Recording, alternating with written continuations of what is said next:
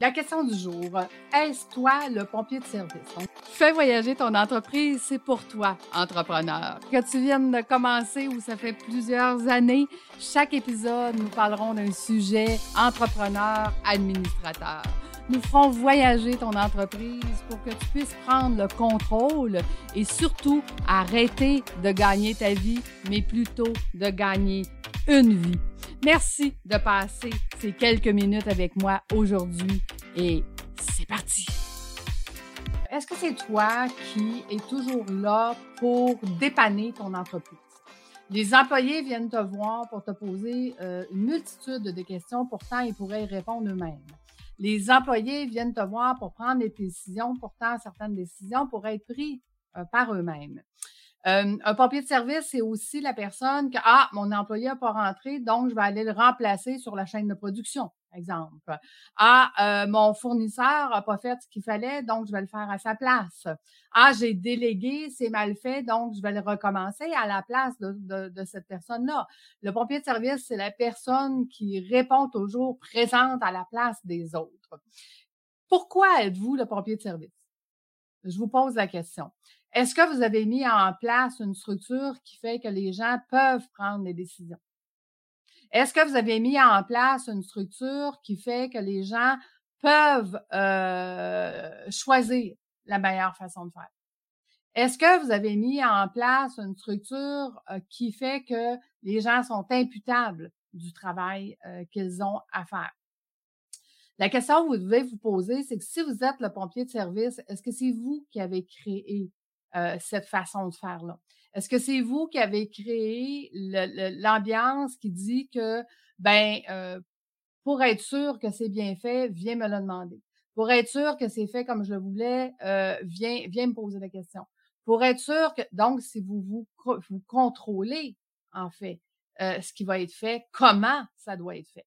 Est-ce qu'on doit se concentrer en tant qu'entrepreneur sur le comment ou on doit se concentrer sur le résultat? Hmm. Euh, personnellement, je me concentre sur le résultat. Que la personne euh, prenne le chemin le plus long pour aller à Paris euh, versus le chemin le plus court que moi je prendrais, c'est pas grave si le résultat, c'est que tout le monde se rend à Paris. Ce qui me donne le temps, moi, de pouvoir travailler sur mon entreprise et de faire des choses beaucoup plus payantes. Vous savez, ce week-end, j'ai travaillé justement sur un module euh, qui est un module sur les, justement, sur les équipes. Comment gérer nos équipes, comment bien gérer nos équipes, comment les rendre autonomes, comment les rendre intrapreneurs à l'intérieur de l'entreprise? Donc, imaginez que vos employés demain matin sont intrapreneurs, c'est eux qui prennent les décisions de comment ils vont le faire, de qu'est-ce qu'ils vont faire, parce que le mandat de votre part, il est clair. Voici ce que je veux et à quoi je m'attends. Donc, euh, et je dis toujours à mes administrateurs, vous avez deux tâches très importantes. Définir le prochain pas pour votre entreprise, pas le prochain pas pour vous, mais bel et bien pour votre entreprise, parce que l'entreprise, ce n'est pas vous, c'est une autre personne, c'est une autre entité et c'est une personne qui peut continuer sans vous. Eh oui, l'entreprise, ce n'est pas vous. Donc, euh, euh, ça, c'est la première chose, définir le prochain pas. Et la deuxième chose, c'est de vérifier, vérifier, vérifier.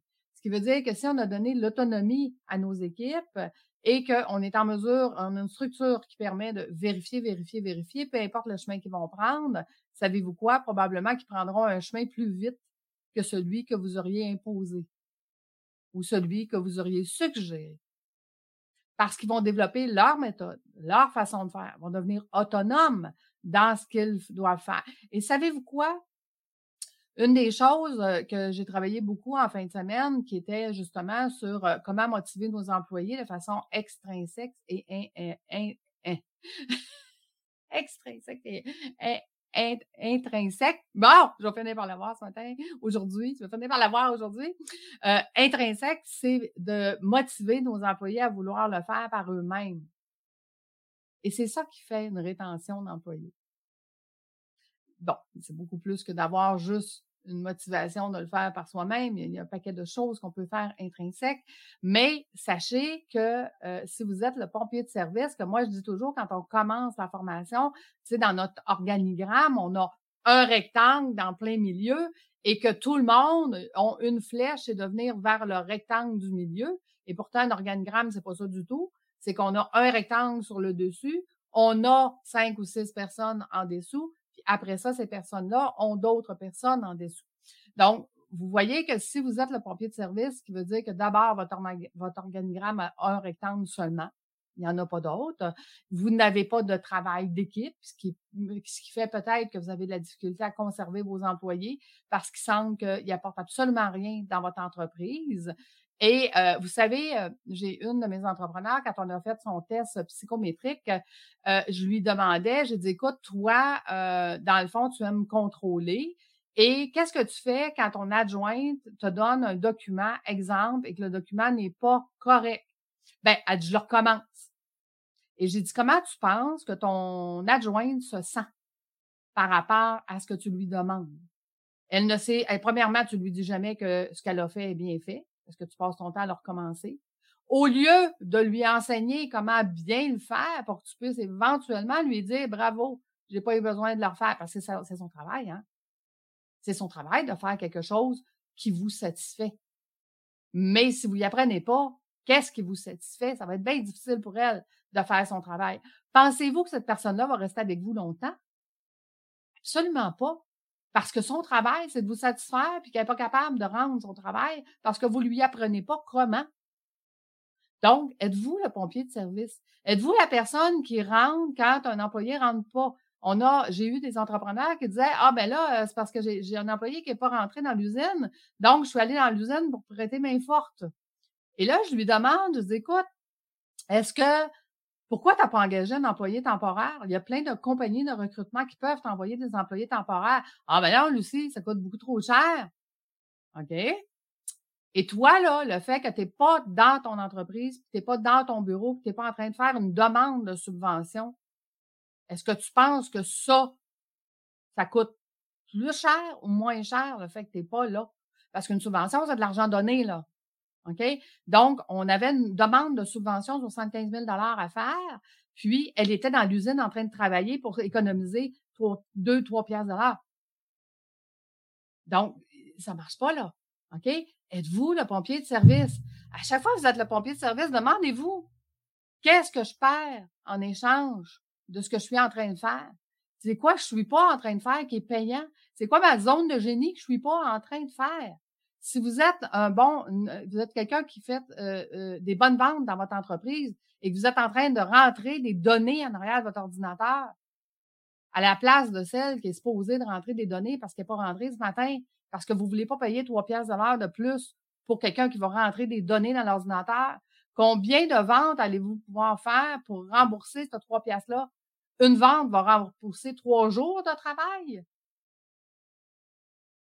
Êtes-vous le pompier de service? Êtes-vous tanné d'être le pompier de service? Aimeriez-vous être la personne qui travaille dans sa zone de génie? Parce que quand vous travaillez dans votre zone de génie, tout le temps, c'est beaucoup plus payant. Je vais vous raconter la semaine prochaine pourquoi j'ai décidé de faire une masterclass le 10, 11, 12 novembre. J'ai décidé de faire une masterclass parce que les gens ne réalisent pas à quel point travailler comme vous travaillez actuellement et d'être le pompier de service, ce n'est pas payant. Ce n'est pas payant pour vous. Puis vous pensez que, ah, je suis tellement contente, j'ai économisé trois pièces de l'heure, mais là, j'ai de l'ouvrage par-dessus la tête sur mon bureau, puis je vais être obligée de travailler les soirs et les fins de semaine, je n'aurai pas de vie. Arrêtez de gagner votre vie, gagnez une vie et apprenez à travailler de la bonne façon.